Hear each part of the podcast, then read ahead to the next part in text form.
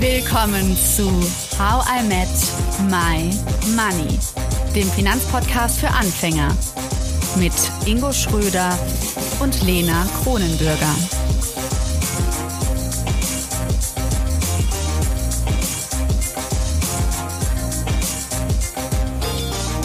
Ich kann euch sagen, es wird spannend. Denn in diesem zweiten Teil mit Professor Dr. Philipp Sandner sprechen wir über den digitalen Rohstoff Bitcoin.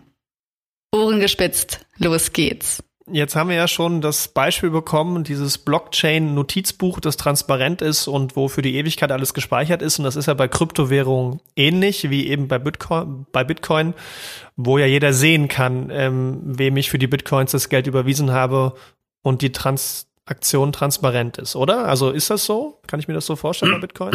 Absolut. Also du hast jetzt die Technologie beschrieben und die Transaktionen, äh, die man sich anschauen kann. Und also, äh, wenn wir jetzt reingehen würden bei Google in den Browser, wir geben dort ein Block Explorer, dauert fünf Sekunden, dann könnten wir uns live anschauen, welche Transaktionen jetzt gerade in dieser Sekunde in dem Bitcoin-Netzwerk passieren. Also wirklich zu, zugänglich und transparent. Und warum ist das so wichtig? Weil eben dadurch Vertrauen geschaffen wird, weil jeder reinschauen kann, jeder kann in den Softwarecode gucken, jeder kann in die Transaktionen reinschauen. Und genau das erzeugt eben äh, eine gewisse ja, Transparenz und damit eben Vertrauen. Und das Vertrauen materialisiert sich dann. Die Leute fangen an, äh, das Thema äh, gut zu befinden, fangen an, Geld zu investieren, äh, erkennen den Wert von Bitcoin, erkennen die Chancen für die Zukunft. Und prompt ist der Bitcoin äh, bei einer Kapitalisierung angelangt von 750 Milliarden US-Dollar. Und ich glaube auch, die Reise ist noch nicht zu Ende. Ich habe schon das Gefühl, äh, dass das durchaus noch weitergehen könnte. Darf ich da mal kurz äh, einhaken zum Thema Transparenz, weil es ist so ein, so ein Glaubenssatz, der, glaube ich, umherschwirrt, dass ja, ähm, und vielleicht können wir dann auch noch mal so ein bisschen auf die Historie von Bitcoins eingehen. Also ich meine, wir haben die Technologie beschrieben, aber wie Bitcoins im Endeffekt entstanden sind, das würde mich auch mal aus deiner Sicht interessieren, weil was, was ich zum Beispiel gehört habe, ist ja, dass ähm, es zwar transparent ist, aber ich nicht die Person dahinter nachvollziehen kann. Ne? Also bei einer Überweisung, wenn ich jetzt äh, Daten abfange, ich sage jetzt einfach mal die PDF, ja, schon in digitalen Zeiten oder ich habe von der Sparkasse mir das ausgedruckt, ja, und dann kann ich ja quasi sehen, von wem ist es und von wem kommt's. Das geht ja bei Bitcoins nicht und dann ist ja dieser Glaubenssatz, es wird ja auch häufig im Darknet, also im illegalen Internet quasi genutzt, ähm, um, um Waffengeschäfte, Drogen und sowas ähm, abzu wickeln. Vielleicht kannst du darauf noch im, im Zusammenhang mit der Entstehung wirklich des Bitcoins, gibt es da jemanden, der es eigentlich äh, entwickelt hat, ähm, da noch ein bisschen näher drauf eingehen, das wäre klasse. Ja, klar, gerne. Also mein ähm, zunächst mal ähm, ist Bitcoin erfunden worden 2008, 2009, als äh, Satoshi Nakamoto eben das White Paper geschrieben hat. Das sind acht Seiten, sieben Seiten, gar nicht so technisch und ist eigentlich äh, ein Must-Read. Ich glaube, man wird in, in einigen Jahren feststellen, dass das eines der beeindruckendsten äh, Dokumente äh, äh so der 2000er Jahre war, dieses mhm. sechs-, siebenseitige Bitcoin White Paper, was sich auch wirklich lohnt zu lesen. Bitcoin White Paper bei Google eingeben, Enter-Taste drücken äh, und innerhalb von äh, nach einer Stunde hat man es fertig gelesen, weil es wirklich wunderschön geschrieben ist und nur ein bisschen technisch, ja. Und damit wurde eben das Bitcoin-Netzwerk erzeugt. Der Satoshi Nakamoto hat es dann mit äh, anderen Leuten auch gemeinsam programmiert und dann ist er abgetaucht. Das heißt, der Satoshi Nakamoto äh, ist eine Person, die man bis heute nicht kennt. Ähm, das ist auch sehr wertvoll, weil dadurch kein Personenkult um Bitcoin entstehen konnte, sondern weil nur die Technologie brillieren äh, konnte. Wie mit Banksy in der Kunst. Ja, da kenne ich mich jetzt nicht so okay, aus. Also ich meine, gesagt, so genau. Also die Kunst steht im Vordergrund und nicht die Person. Ja, aber ich, sie wird trotzdem genau. gesucht. Ja, ja, aber okay, einverstanden. Aber äh, das ist eine gute Analogie dann steht die Technologie im Vordergrund. Und ähm, dann haben sich frühe Leute damit beschäftigt, Communities und so weiter. Irgendwann haben es die ersten Banken entdeckt und so weiter. Die Leute, die sich äh, mit dem Bitcoin intensiv auseinandergesetzt haben, intensiv bedeutet mal ein, zwei, drei Monate Arbeitszeit investieren. Die finden das Thema brillant, ähm, fangen an, sich dafür zu interessieren, finden es faszinierend und fangen an, früher oder später Geld äh, zu investieren. Und das läuft schon seit, äh, seit elf Jahren, seit zwölf Jahren und es läuft auch heute noch. Äh, jetzt haben wir es kürzlich gesehen. Elon Musk hat äh, eben investiert. Das heißt, der hat sich auch äh, interessiert dafür, der war auch fasziniert und hat eben dann diese Entscheidung getroffen. Und es geht natürlich so weiter, weil was wir hier erleben, ist, dass der Bitcoin als Technologie zunehmend Leute in seinen Band zieht und die Leute begeistert und die Leute dann äh, auch eben teilweise überlegen, da äh, zu investieren. Und das ist schon richtig. Äh, es gab diese Phase 2004 bis 2008. Da war der Bitcoin tatsächlich äh, eine interessante Währung im Darknet, um entsprechende ähm, ja, unsaubere Geschäfte äh, zu tätigen. Äh, warum? Weil damit, weil damals auch ähm, keine regulierten Bitcoin-Börsen existierten, sodass quasi alles noch in einem sehr äh, wackeligen, äh, unregulierten Bereich stattgefunden hat. Aber die Welt hat sich verändert und inzwischen ist es so, dass zum Beispiel die BaFin in Deutschland äh, die sogenannte Krypto-Verwahrlizenz äh, geschaffen hat letztes Jahr. Das heißt, eine Firma, die hier in Deutschland äh, Geschäfte mit Bitcoins machen möchte, muss sich der BaFin-Regulierung unterwerfen. Und das führt dann auch dazu, dass eben nicht jeder das mehr machen darf, sondern eben nur noch Firmen, die äh, gewisse Regeln äh, einhalten. Und das wiederum führt dazu, dass quasi der, äh, äh, die, ähm, die, der Einsatz zu kriminellen Zwecken oder Geldwäsche und so weiter äh, zunehmend äh, eingedämmt wird, insbesondere in Ländern, äh, wo das Thema Kryptoverwahrung wie in Deutschland auf vernünftige Beine gestellt wurde. Und folglich ist es so, dass äh, der Anteil äh, der äh, illegalen Transaktionen über die Jahre eben auch äh, runterging. Und wenn zum Beispiel Elon Musk jetzt beginnt, das sind halt diese neuen Käufer in dem Bereich. Wenn jetzt Leute wie Elon Musk beginnen, Bitcoins zu kaufen, dann findet hier alles nach allen Regeln der Kunst statt, alles reguliert, Rechtsanwälte haben drüber geschaut, äh, es wurde bei der SEC angemeldet und so weiter und so fort. Also da, das hat gar nichts mehr mit Geldwäsche zu tun, sondern es ist ganz normales Investieren. Und deswegen muss man hier immer anerkennen, dass quasi äh, das alles richtig war mit dem Darknet, ja, aber die Zeiten ändern sich halt äh, und aufgrund der Regulierung, die auch wichtig war für den ganzen Bereich, wurde halt, äh, wurde die Anzahl der illegalen Transaktionen eingedämmt. Aber natürlich ist es noch nicht ganz verschwunden. Und natürlich muss man an der Stelle Gut, das ist ja bei Bargeld auch nicht ja, so. Wollte ich gerade sagen. Also äh, mit Bargeld, US-Dollar und Diamanten wird auch Kriminalität finanziert. Mhm. Ja, und inwiefern ähm, werden andere Kryptowährungen, die du auch schon erwähnt hast, ebenfalls reguliert? Äh, also äh, das ist ein relativ komplexer Bereich. Da können wir jetzt ganze Vorlesungen äh, zu dem Thema machen, äh, weil es wirklich komplex ist. Also ähm, die, äh, also in Deutschland hat man jetzt mal das, das Thema äh, Kryptowährungen äh, begonnen, regulatorisch anzufassen, mit allem, was da dazu damit zusammenhängt, Bitcoin, Ethereum und alles. Äh, die Europäische Kommission hat einen Vorschlag gemacht für ein Gesetz, was wahrscheinlich in zwei Jahren in Kraft treten wird. Da würde man alles, was mit Krypto äh, zu tun hat, einordnen, also auch zum Beispiel sowas wie Libra, der Euro auf Blockchain-Basis, Bitcoin, Ethereum, alles ist in dieser Regulierung quasi drin und wird dadurch äh, natürlich ähm, auf rechtlich solide Beine gestellt. Aber bestimmte Tätigkeiten, die äh, eben nicht gewünscht werden, werden dadurch natürlich auch geahndet und ausgeschlossen. Ich denke, das ist eine gute Entwicklung. In anderen Ländern ist es aber anders. Ja, es gibt zum Beispiel Staaten wie Indien, die äh, sind äh, den äh, oder auch Nigeria, die sind äh, den Kryptowährungen gegenüber sehr, sehr, sehr skeptisch. Das liegt aber auch daran, dass äh, deren Regime äh, nicht solche starken Institutionen hervorgebracht haben, wie zum Beispiel hier in Deutschland. Ja, das heißt in, äh, in Indien oder auch in Nigeria ist es wahrscheinlich leichter, Steuerbetrug zu machen als in Deutschland. Ja, das heißt, wenn ich der indische Staat wäre, würde ich vielleicht auch drüber nachdenken, Kryptowährungen äh, zu verbieten, weil ich, ich, weil wenn die Leute äh, unsachgemäß damit umgehen, ich, ich krieg's ja nicht im Griff. Ja, das heißt, dann mache ich die Keule und verbiete es halt wirklich in Gänze. Und das hat der deutsche Staat in Anführungszeichen gar nicht nötig. Das finde ich ganz spannend, weil eben hier äh, das Finanzsystem, der, ähm, der Finanz, äh, auch die, die Finanzämter und auch die, das, das Ahnden von Verbrechen eben relativ gut funktioniert. Und dementsprechend kann man sagen, es gibt hier äh, links und rechts eine Bande. Die eine Bande heißt Geldwäsche, die andere heißt Steuerbetrug. Und ihr dürft links und rechts bitte nicht äh, aus dem Spielfeld raus, aber innen drin könnt ihr gerne machen, was ihr wollt. Hier ist die Lizenz, äh, könnt ihr gerne beantragen, könnt ihr Gas geben, äh, baut Firmen, Startups und alles Mögliche auf. Aber Steuerbetrug und, ähm, und, und Geldwäsche, das bitte nicht machen, ansonsten äh, würden wir euch voll ver ver ver äh, verfolgen, sozusagen. Ja, klar. Könnte man, könnte man sagen, Bitcoins oder generell Kryptowährungen, aber wir nehmen mal exemplarisch Bitcoins, führen zu, könnten zu bei, bei Einführung weltweit in jedem Staat zu einer Demokratisierung führen und zu einem sozialeren Kapitalismus? Ach, das ist, äh, da gibt's ganz wilde Theorien, ähm, wie, ob das jetzt so kommen könnte oder nicht. Und ich glaube ehrlich gesagt, um das zu beurteilen, ist es noch ein bisschen zu früh. Also, mhm. ähm, weil wenn, das ist schon extremst äh, spekulativ äh, zu überlegen, wo würde denn das alles äh, hinführen. Ähm, wenn jetzt der Elon Musk eben anfängt, hier seine Milliarden in Bitcoin zu investieren, dann ist das äh, das Gegenteil von äh, Dem Demokratisierung von Finance. ähm, also ich, ich hätte eine andere These. Ich glaube, das Einzige, was bei Demokratisierung von Finance hilft, ist Ausbildung. Das heißt, mhm.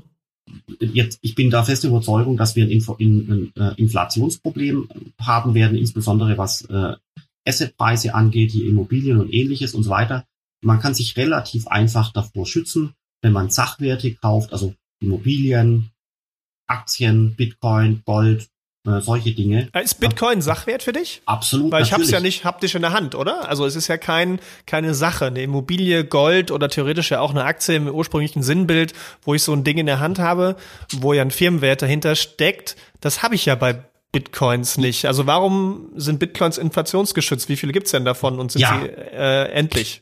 Also das ist das ist eine ganz ganz ganz äh, tolle Frage. Weißt du warum? Weil du nämlich jetzt gerade äh, gezeigt hast, dass quasi dass, dass es wirklich schwierig ist, das Thema Blockchain äh, wirklich anzupacken, weil weil man eben eine Sache historisch gesehen damit verbindet mit etwas, was ich anfassen kann, ja. Aber, aber jetzt, wenn ich mir zum Beispiel den Computerspielebereich vorstelle, da gibt's ja auch Items, die ich mir in irgendeinem Computerspiel irgendwie kaufen kann, ja. Ist das jetzt keine Sache, nur weil es äh, dematerialisiert ist, also weil es immateriell ist, oder ist es vielleicht eine, eine immaterielle Sache? Digitaler Sachwert. Ja, eben, ganz genau richtig. Und äh, so ist es bei Bitcoin eben auch. Bitcoin ist quasi technisch so gestaltet, dass es jemals maximal 21 Millionen Bitcoins äh, geben wird. Das ist quasi knapp. Und damit ist es analog zu Gold äh, zu sehen, weil Gold eben auch knapp ist, ja. Das heißt, Bitcoin ist knappes, mhm. ist, ist, eine, ist eine elektronische Knappheit, eine digitale knappe Sache. Und man muss sich quasi Gold mal vorstellen, ohne etwas zum Anfassen, ja. Wenn, wenn ich quasi Gold hätte, aber ich kann Gold nicht mehr anfassen, was bleibt dann? Die Knappheit und der Glaube der Bevölkerung an diese Knappheit. Und dadurch entsteht der Wert. Und der Wert entsteht aber nicht dadurch, dass ich es anfassen kann, sondern der Wert von Gold entsteht durch die Knappheit. Mhm. Damit kann ich den Wert aber auch äh, aus diesem Bild quasi entfernen. Und dann bin ich bei dem Bitcoin, weil Bitcoin ist knapp, aber ich kann es nicht mehr anfassen. Aber ob ich es anfassen kann oder nicht, ist aus meiner Sicht irrelevant. Mhm. Also die Verknappung die steigert erst den Wert. Das heißt, man könnte sagen, Bitcoin ist in deinen, ich das mal so interpretiere, äh, in deinen Worten vielleicht digitales Gold. also da triffst du es auf, auf äh, den Nagel auf den Kopf, aber das habe das hab nicht ich gesagt. Also haben äh, viele Leute vor mir haben äh, in den letzten Jahren schon gesagt, so Mensch, also wenn Bitcoin was vom Charakter ist, äh, dann doch eigentlich äh, sowas wie digitales Gold. Mhm. Ja, und mit einem Unterschied, Gold kennt natürlich jeder, äh, Milliarden Menschen auf der Welt. Bei Bitcoin ist es eben nicht so. Bitcoin kennen vielleicht ein paar Millionen auf der Welt. Also da hat, äh, ist Bitcoin natürlich gar nicht äh, wie Gold, ganz klar. Und ein großer Unterschied ist ja der Wertebesitz, oder? Dass man Bitcoins immer bei sich hat, aber das Gold ist im Safe. Ja, und ich glaube auch genau hier ist äh, der, der Hauptnutzen ähm, oder der Hauptbenefit von, äh, von Bitcoin zu finden, weil ich quasi Bitcoins unbedingt transportieren kann, unbedingt transferieren und unbedingt besitzen kann. Also wenn ich eine Transaktion machen möchte von hier, wo ich gerade sitze, Deutschland nach Argentinien, brauche ich einen Computer, äh, transferiere die Bitcoins und niemand kann mich davon abhalten, das zu tun. Also wirklich niemand. Deswegen also unbedingter Wertetransfer. Mhm. Und das gleiche gilt natürlich äh, für den Besitz. Jetzt ist es so, dass wir in Deutschland eben äh, recht gut funktionierende Institutionen haben. Das heißt, wir müssten uns ja eigentlich gar, gar keine solche Sorgen machen, weil ich kann ja mein Geld auf der Bank haben. Das müsste doch eigentlich passen und dass eine Bank hier in Deutschland mal mir mein Geld nicht mehr zurückgibt, also da muss schon viel passieren, denke ich mal, ja. Aber es gibt halt andere Länder der Welt, äh, äh, Südostasien, Afrika, äh, teilweise Südamerika, äh, manche Länder in Osteuropa und so weiter. Da kann sich der Bürger dort eben nicht auf ähm, mutmaßlich gut funktionierende Institutionen äh, verlassen und braucht deswegen möglicherweise eine Backup Technologie, um Werte zu speichern für den Notfall, dass der Staat ihm das Geld einfach irgendwie wegnimmt. Ja, oder wir erinnern uns äh, hier sogar in der EU, damals Finanzkrise, äh, äh, Bankrun in Zypern, plötzlich kamen die Leute nicht mehr an ihr Bargeld, äh, weil die Banken gesagt haben, äh, nur noch, weiß ich nicht, 100 oder weiß ich nicht, 1000 Euro pro Kopf oder so ähnlich. Ja, das heißt, das kann schneller kommen, als man denkt. In manchen Ländern eher, in anderen weniger. Deutschland ist sicherlich enorm stabil, was das Thema angeht. Aber der Nutzen von Bitcoin ist halt in der Tat, dass man Werte aufbewahren kann, unbedingt. Niemand kann mich davon abhalten und ich kann die Werte auch mitnehmen und ich kann die Werte auch ans andere Ende der Welt äh, transferieren. Äh, und das kann keine andere Technologie der Welt und auch kein Gold und gar nichts. Philipp, jetzt ist es so, wir haben uns äh, in, in ein paar Folgen vorher mit dem Thema Broker und Banking beschäftigt, wie ich dann zum Beispiel ETFs kaufen kann. Hm, Frage Nummer eins, wie kaufe ich denn dann Bitcoins am einfachsten und wo lege ich sie ab? Was ist der Unterschied zum normalen Depot und ETFs? Ja, gute Frage. Also der, äh, man, es ist gar nicht so unterschiedlich zu einem ganz normalen Depot. Also äh, wer es zum Beispiel sehr gut gemacht hat, ist äh, die Firma äh, Bison, die gehört zur Börse Stuttgart. Dann gibt's äh, BSDX, also Börse Stuttgart Digital Exchange, gehört auch zur Börse Stuttgart.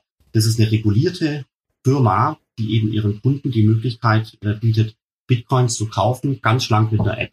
Ja. Onboarding kostet äh, 10 Minuten, Personalausweis zeigen und so weiter und so fort. Äh, dann kann man Geld drauf überweisen, wie bei, wie bei einem Broker, wie bei Comdirect oder sowas eben auch. Wenn das Geld angekommen ist, kann ich quasi dann Bitcoins einkaufen. Funktioniert in exakt analoger Weise. Ähm, Bitwala, größeres Startup in Berlin, hat es auch ganz gut im Griff und hat auch quasi so einen Service äh, parat. Und die Leute, die das gemacht haben, sind wirklich erstaunt, äh, wie unkompliziert es inzwischen geworden ist, ähm, weil es wirklich sehr ähnlich ist zu so einem Art Online-Broker. Mhm. Und ich glaube, wichtig ist auch bei diesen Online-Brokern, das, was du gerade angesprochen hast, finde ich wichtig. Also ich habe selbst nicht investiert, aber ich glaube, das Thema Zertifizierung und dass das wirklich geprüft wurde, ist ein wichtiger Punkt, weil überall, wo solche Fantasien, in Anführungszeichen, Hypes entstehen, ist natürlich auch immer viel Platz für Betrug. Und ich glaube, da ist es sehr, sehr wichtig auch zu überprüfen, was für eine Plattform habe ich da eigentlich.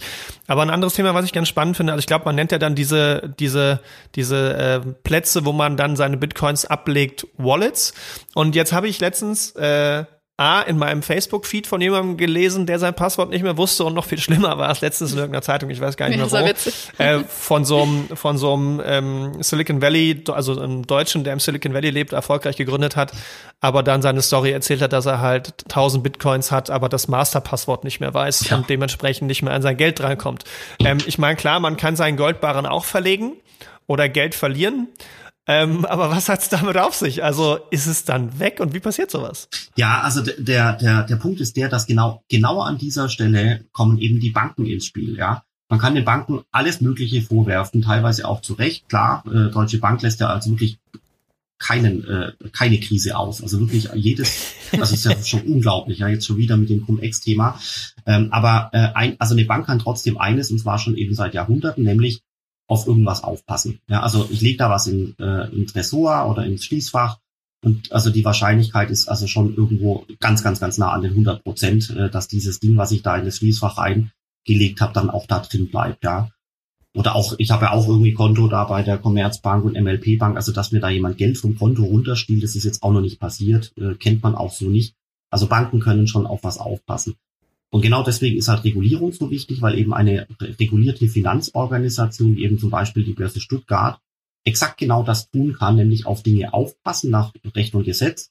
Und deswegen ist, äh, ist es so, dass man die Bitcoins aus meiner Sicht relativ ähm, äh, unriskant zum Beispiel einfach bei der Börse Stuttgart aufbewahren kann. Äh, bei, einer, äh, bei einer Aktie lasse ich ja auch die Aktie quasi im, äh, im Online-Broker quasi liegen. Ja, also so bildlich mhm. gesprochen. Das ist kein Problem da kann nichts passieren. Sollte ich mal mein Bison, äh, also Börse Stuttgart Passwort äh, vergessen, dann schreibe ich denen eine E-Mail, dann gibt's einen Passwort-Recovery-Prozess, äh, wie immer, äh, und dann äh, würde man mir wieder den Zugang zu den Bitcoins ermöglichen. Also das ist sicherlich das unkomplizierteste.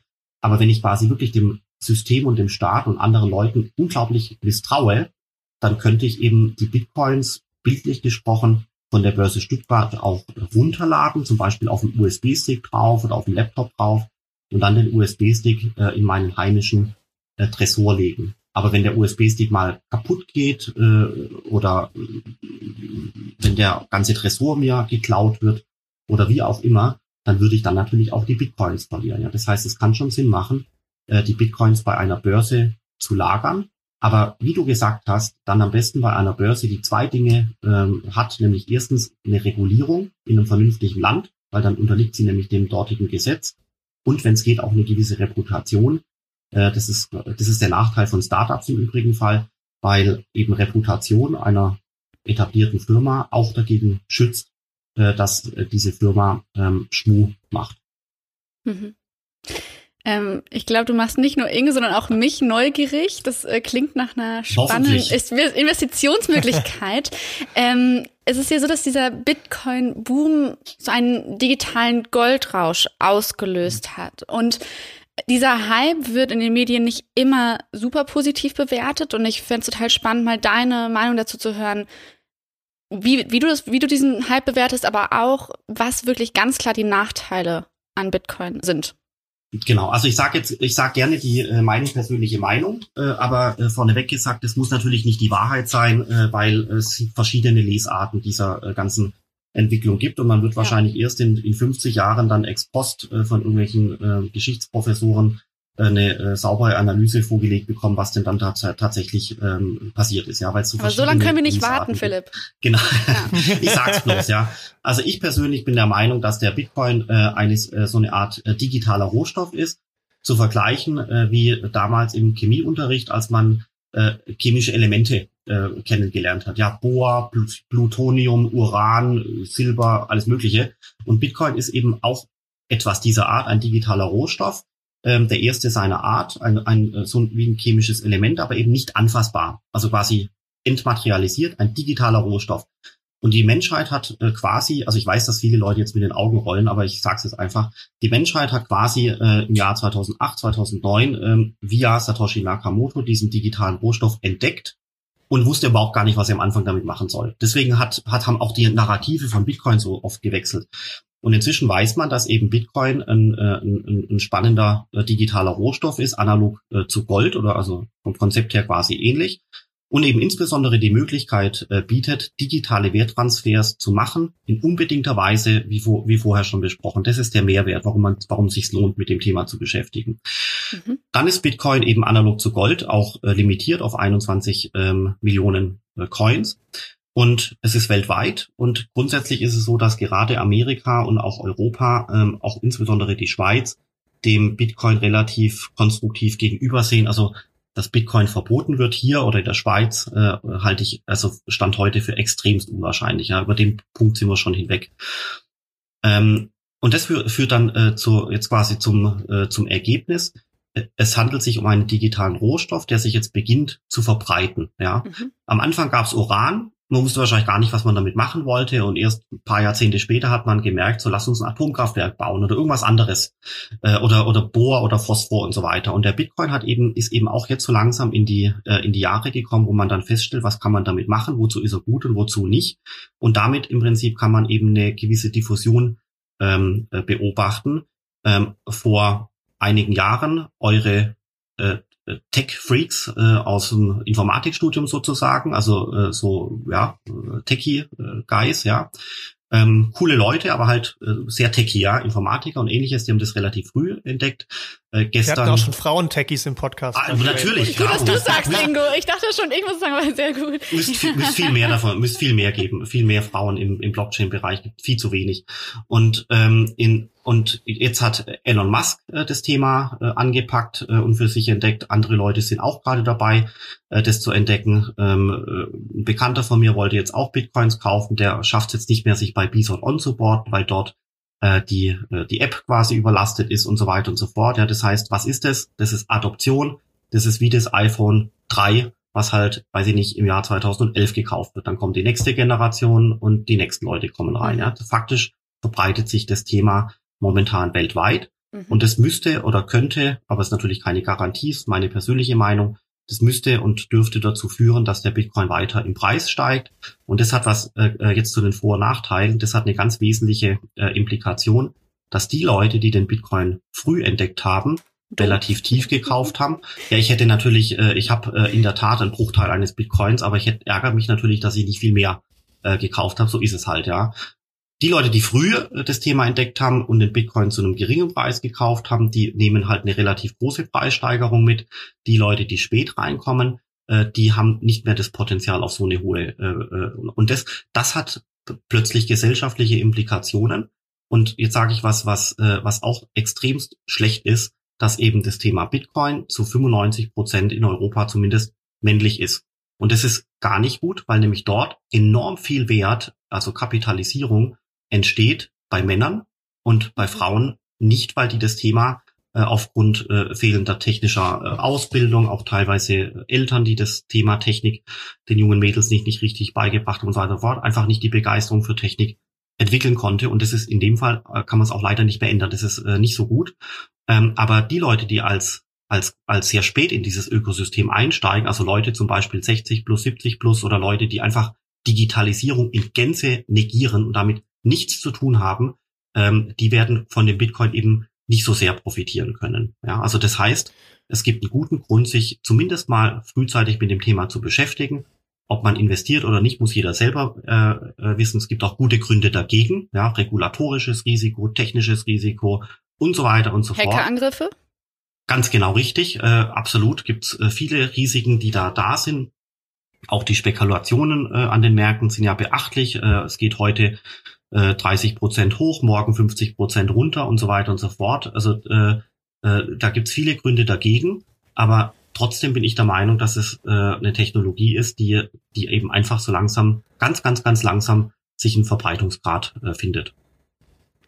Zum Fastabschluss, Philipp, würde ich da nochmal einhaken wollen und mal so eine etwas ketzerische Frage stellen wollen. Wenn ich das alles so höre und ich konnte super gut nachvollziehen, ist ja eigentlich Bitcoin ein Must-Invest. Also ich muss da investieren. Und wenn ich die Wertsteigerung so mitbekommen habe, denke ich, hey, alles auflösen und alles in Bitcoins.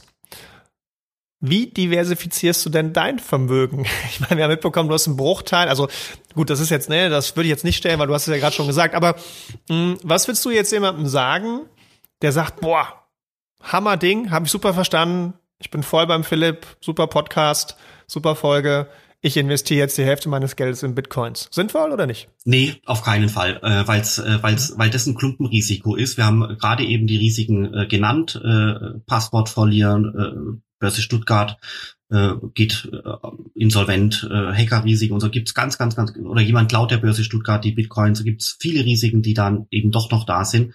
Das heißt, das ist wie immer an äh, Kapitalmärkten, man sollte immer nur in Dinge so viel investieren, wie man im Notfall bereit wäre äh, zu verlieren.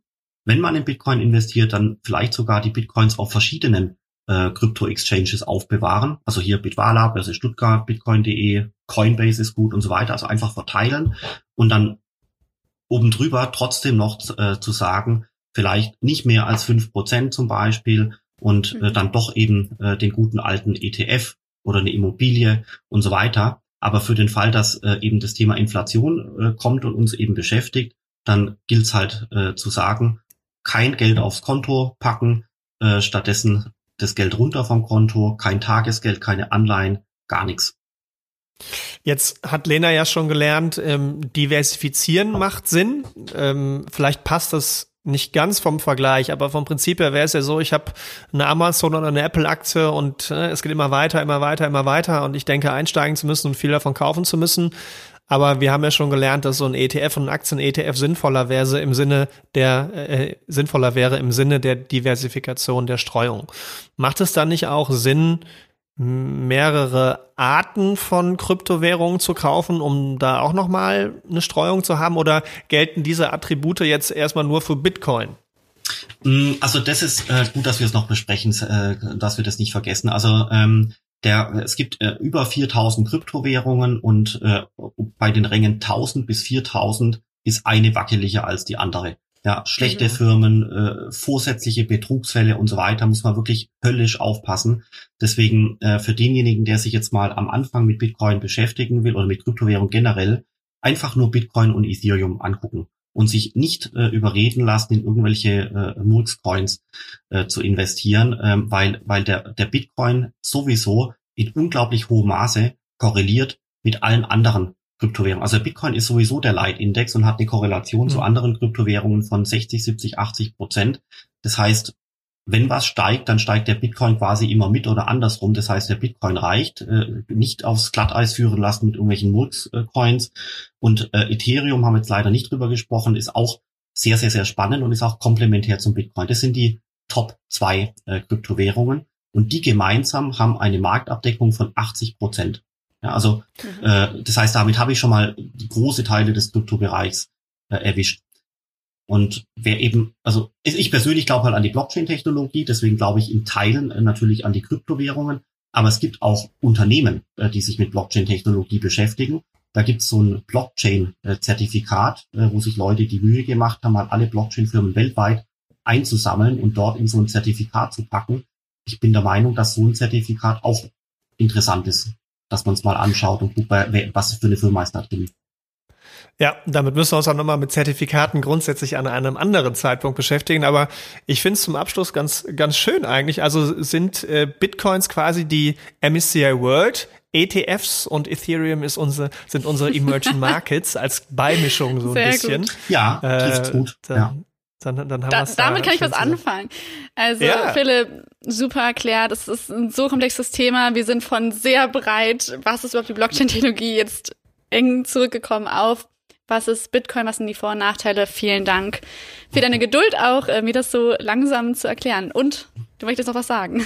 Genau, also was, äh, was wichtig ist, was halt wirklich immer gilt bei solchen finanziellen Dingen. Ich glaube, man darf also weder mir noch irgendjemand anderem einfach mal irgendwie so blind vertrauen, sondern äh, was immer ganz wichtig ist, ist, man muss sich wirklich erst mit dem Thema beschäftigen, sich einlesen. Es gibt tolle Podcasts, YouTube-Filme äh, zu all diesen Themen, äh, Krypto, äh, Bitcoin und so weiter und so fort. Und eigentlich müsste man erst äh, versuchen, einen gewissen Grad an Wissen äh, mhm. zu erlangen. Wahrscheinlich dauert es ein paar Wochen. Genau, und, und dann entscheiden, ob man investiert auch, und nicht andersrum. Ja. Das wäre auch meine letzte Frage, ehrlich gesagt, gewesen. Und zwar hast du im ersten Teil ja auch erwähnt, als wir noch über die Blockchain geredet haben, dass du sagst, okay, es macht total Sinn, sich damit zu beschäftigen. Wir müssen jetzt dieses Wissen anhäufen und damit äh, sind unsere Jobs gesichert sozusagen. Ähm, könntest du uns und mir ähm, ein paar Tipps geben, wie wir jetzt weiter verfahren können. Hast du vielleicht Artikel, die du mit uns teilen kannst, Vorlesungen oder auch deinen Podcast gerne? Wie heißt der?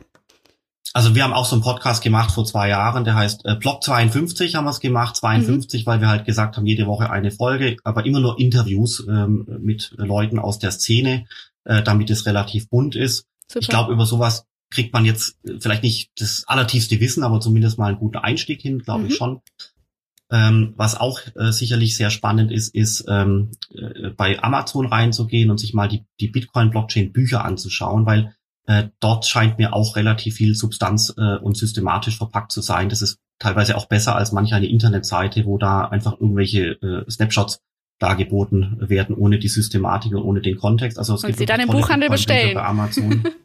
ja, am besten ja, in der Tat. Also, äh, aber zum Überblick verschaffen ja, ist es, glaube ich, nicht schlecht. Stimmt. Genau. Und dann äh, vielleicht zum letzten, als letzter, also das Wichtigste, um, äh, die, um Blockchain als technisches Ding zu verstehen, ist ehrlich gesagt immer das Selbstexperiment. Also 10 Euro nehmen, das reicht schon. 10 Euro nehmen, bei Bison äh, sich onboarden, 10 Euro investieren und überlegen danach, was habe ich jetzt eigentlich da gekauft und was ist es und wo hängt's und äh, wie kriege ich es da raus und so weiter. Also dieses Selbstexperiment dauert wahrscheinlich ein, zwei oder drei Stunden, ist ganz, ganz, ganz wichtig, weil man dann erst merkt, wie sich quasi anfühlt, äh, äh, was, was ist denn jetzt ein Bitcoin? Weil man kann es halt nicht anfassen, aber mhm. er ist ja trotzdem irgendwo. Und dieses Gefühl, wenn man so will, das kann einem äh, kein Buch, kein Video, kein YouTube-Film äh, zeigen. Das äh, muss man durch Learning by Doing äh, ja. so ein bisschen ja, beigebracht ich, haben. Ich freue mich drauf. Das heißt, alle Hörerinnen und Hörer müssen mit mir drei Stunden da jetzt sitzen und ich werde dann äh, erklären, wie ich mich dabei fühle. Das ist doch schön.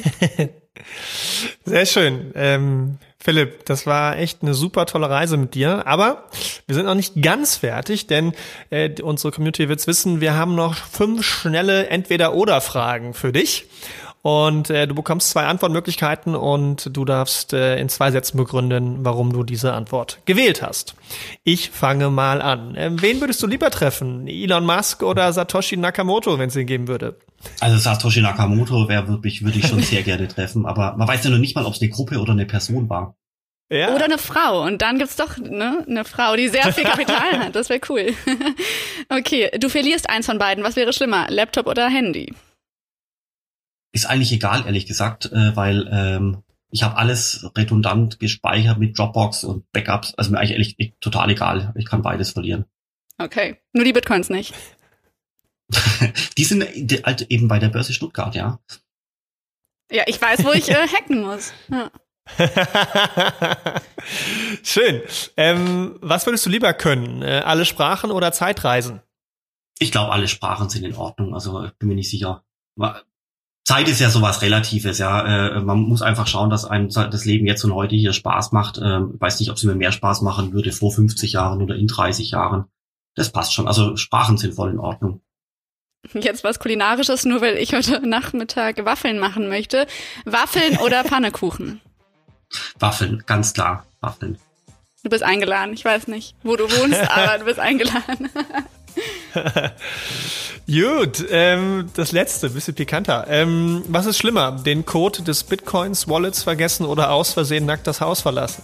Äh, der, der Code des Bitcoin Wallets. Äh, da gibt's diesen, äh, äh, wirklich, also das, das ist, äh, also der, der, der Grundsatz schlechthin ist quasi, wer seine Bitcoins selber verwahrt mit dem Bitcoin-Passwort, das heißt quasi Private Key, wirklich nie, nie, nie, nie, nie irgendjemanden dieses äh, Ding geben. Und es gibt viele E-Mails, die kommen dann an, ganz toll gemacht, Unternehmenslogo oben rechts, bitte geben Sie Ihr Bitcoin-Passwort hier ein, ja. Nie, nie, nie, nie, nie machen. Not your keys, not your Bitcoins. Das ist so der, der Leitspruch äh, der Bitcoin-Community. Super, vielen Dank Philipp oder noch meinem vollen Namen Professor Dr. Philipp Sandner. Sehr schön, dass du uns das so toll erklärt hast und ja, folgt uns gerne bei Spotify, dieser Apple Podcast und hört auch gerne in Philipps Podcast rein. Wir hören uns nächste Woche am Money Monday. Bis dann. Tschüss. Tschüss. Tschüss.